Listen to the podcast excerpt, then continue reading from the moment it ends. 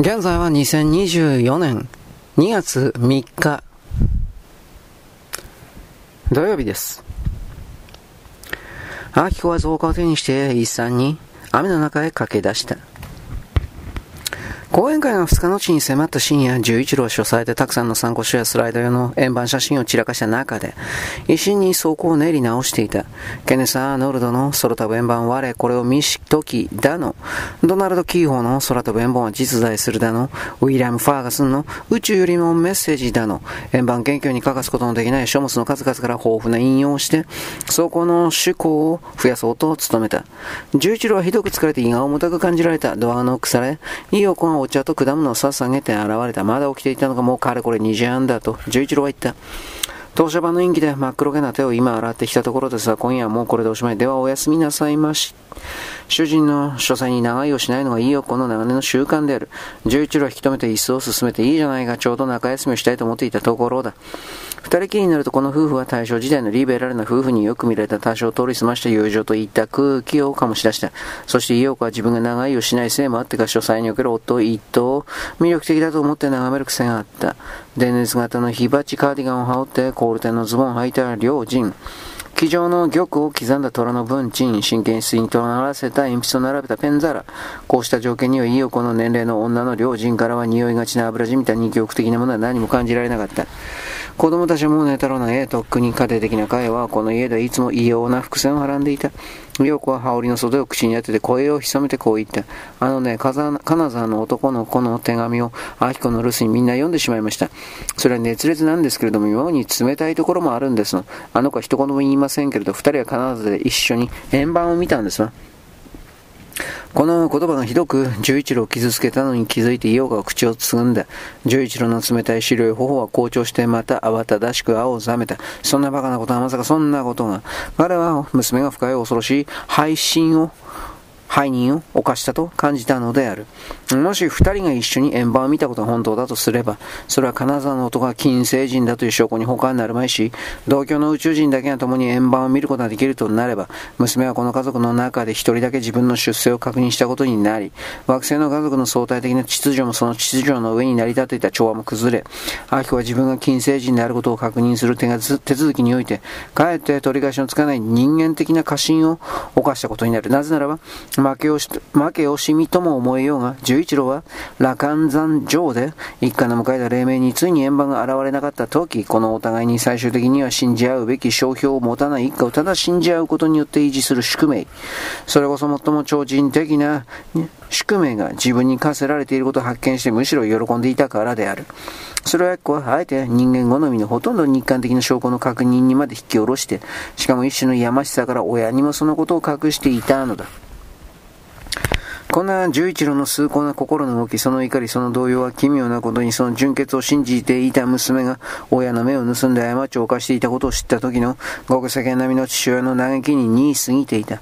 そんなに大行に考えるなることはありませんわと、のどかな声で働き者の妻は慰めの言葉を挟んだ。あの子たちが他の惑星から来たと知ってから私はもともといつかこうなると諦めていたんです。和夫も親元を離れていくだしよし、明子も明子の道を行くだけですわ。でも惑星にはちゃんと軌道がありますから、ふらふら惑うように見えたって結局ありきたりの惑星運動の法則に従って動くだけですわ。お前は私のお腹は本当の借り物で別の惑星の生物を二人目でこのお腹から産んだわけだけれど、私はもしその気になれば人間を産むことだってできたんです。でもそれをあなたを愛していたからできなかったわけですけど、でも今になってみれば一人ぐらい人間を産んでもよかったと思いますね。私は人間を特に好きというわけじゃありませんけれど、この地球の自然はそんなに嫌いじゃない。分けても春、野原が徐々に青くなって殴り川に雪下の水が清らかに溢れ、羅漢山がウグイスの声でいっぱいになり、畑の土の色も黒く艶やかに見えてくるとき私は金星や水星の子を産んで育てたのにも、この地上の恵みがあったのだと思いたくなる。こんな考えは間違っているでしょうか。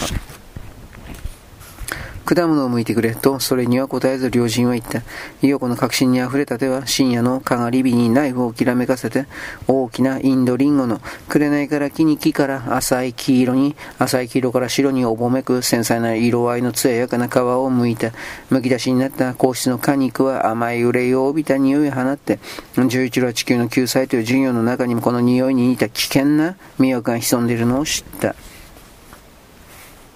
第5章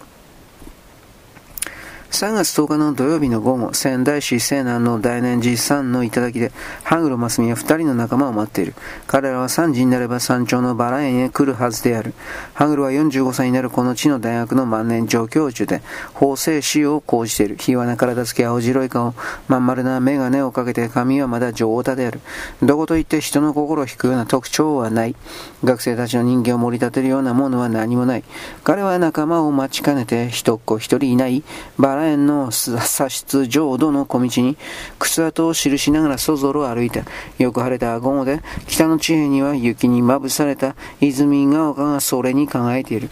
バラ園は総集の剪定を終わったばかりである。ハングルは花盛りのバラ園よりもこんな花のない季節の方を愛する。それというのも、去年の今頃ちょうどここで泉ヶ丘の雪の屋根越しに現れる円盤を見たからである。人間どもが醜いのは人間どもが決してその前頭葉から花を咲かすことができないのは先手をやらないからだと彼は考えていた。若いうちに手足の指をへし折ってしまえばいいのだ。あの大学の醜い薄ぼけた学生たち。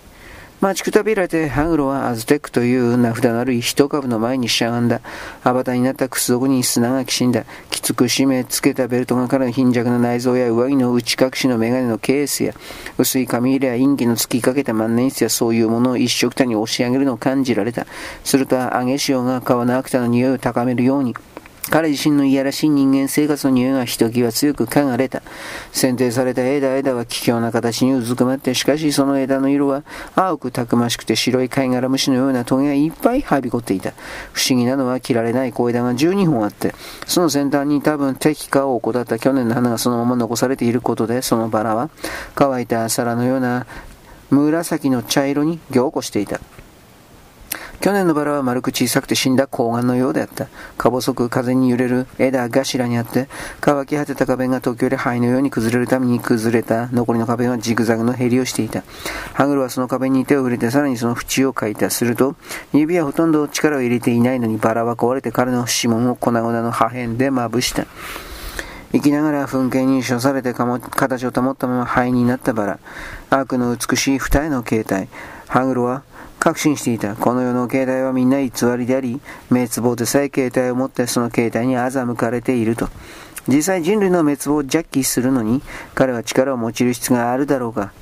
今しがたからの指がかすかに触れるばかりで崩壊したバラのように人間の世界もついえ去るのではなかろうか。いや、すでにそれは死に絶え、ただ形態だけを保っているのではないかろうか。こんな考えが時折心に刻すと、ハングルは急いで邪念としてそれを退けた。こんな考えこそ彼の使命をなおざりにさせるものだ。